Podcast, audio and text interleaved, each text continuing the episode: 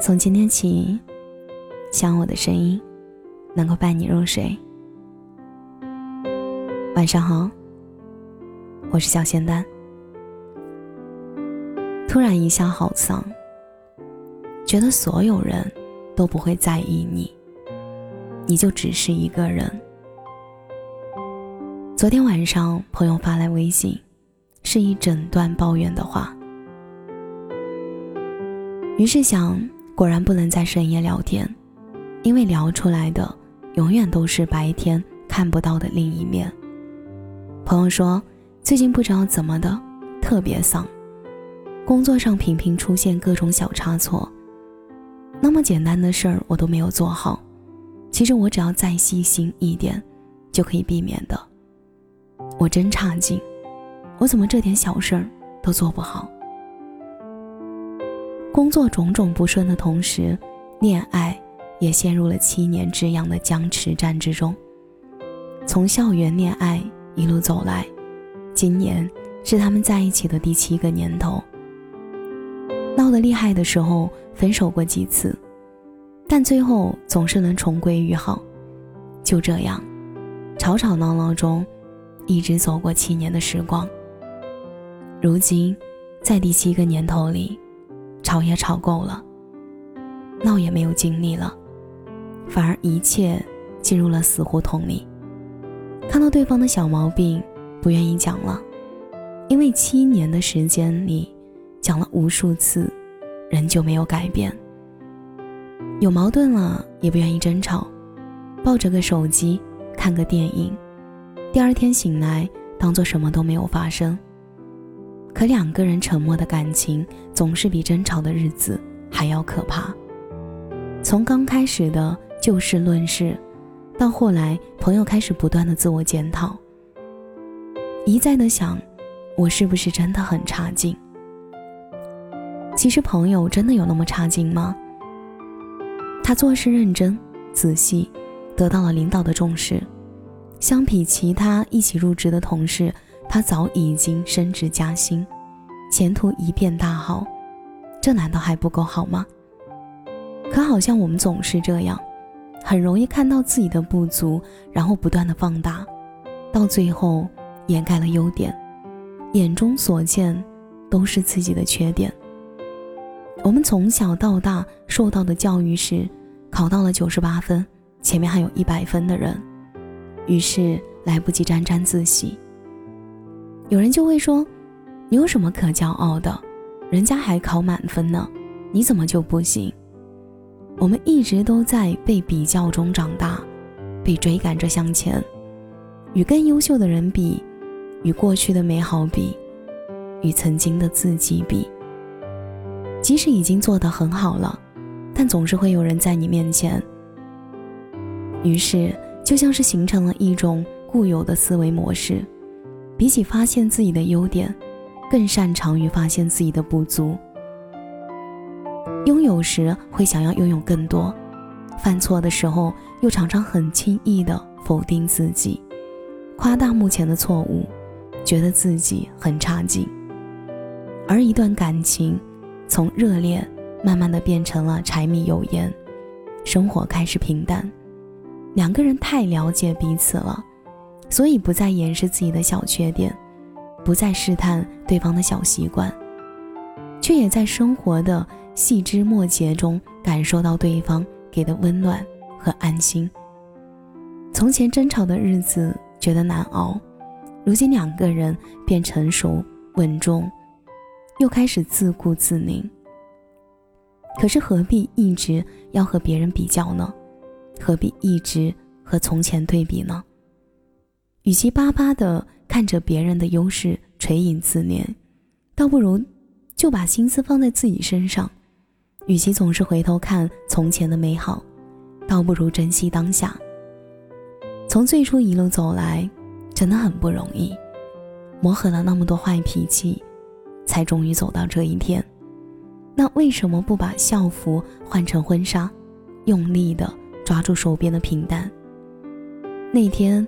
为了安抚朋友的情绪，我说了很多鼓励他的话，比如他身上闪闪发光的优点，比如我看到的这一路走来，男朋友为他所做出的改变。然后我猛然发现，这些话也像是说给我自己听。我也有很多难熬的日子，很多抱怨的时刻，很多时候甚至想撂挑子不干了。可是安慰别人的话都会说，换到自己依旧糊涂。赞誉的话与别人总是可以说的轻易，轮到自己却很难自我疗愈。那些安慰的话，在强烈的自我怀疑之下，像是被撞到了棉花上，无力到很难激起一丝涟漪。说到底，我们总是喜欢别人很容易，却很难喜欢自己。所以才会看到别人是娇艳绽放的玫瑰，看自己，却像是路边再普通不过的小草。所以，喜欢上一个人的时候，第一反应总是会觉得配不上对方。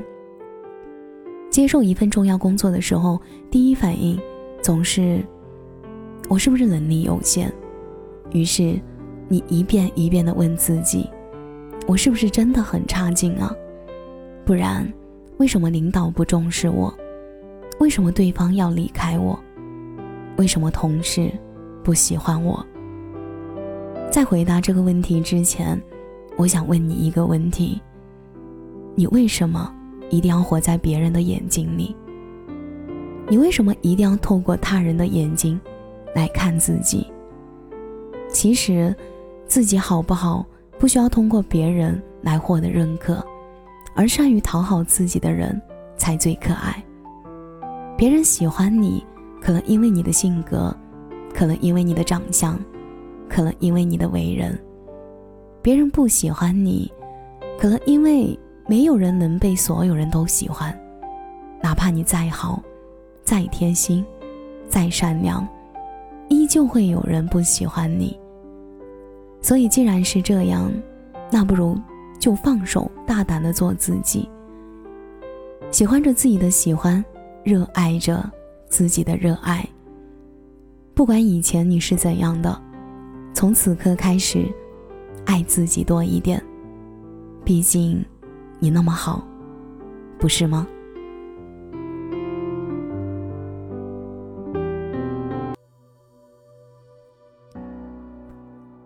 感谢您的收听。我是小仙丹。如果你刚好喜欢我的声音，记得点点关注哦。每晚十一点，我都在这里等你。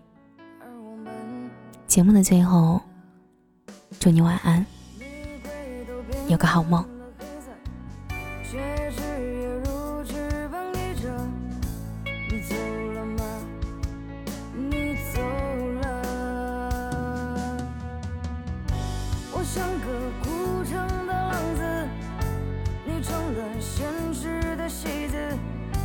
求求你